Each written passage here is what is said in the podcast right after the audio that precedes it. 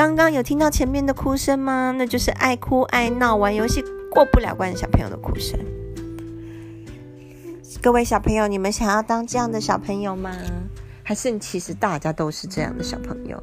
没有关系，这样的小朋友妈妈还是很爱你。但是你有一天要长大呀，你一年级哭，二年级要再哭吗？一年级只会哭，二年级除了哭以外，对，二年级除了哭以外，你要想办法告诉自己说：好，我要学习忍住，先不要让自己那么生气，那么哭，然后我要想办法努力的过关，或者找人帮忙，这样子会吗？三年级就会更厉害了。三年级很难的。那三年级你可以去问问看哥哥啊，对不对？三年级。嗯，你们知道吗？你们人生中会有很多很多的困难，就像打游戏过不了关一样。那你如果只会只会哭，只会生气的时候，那怎么办？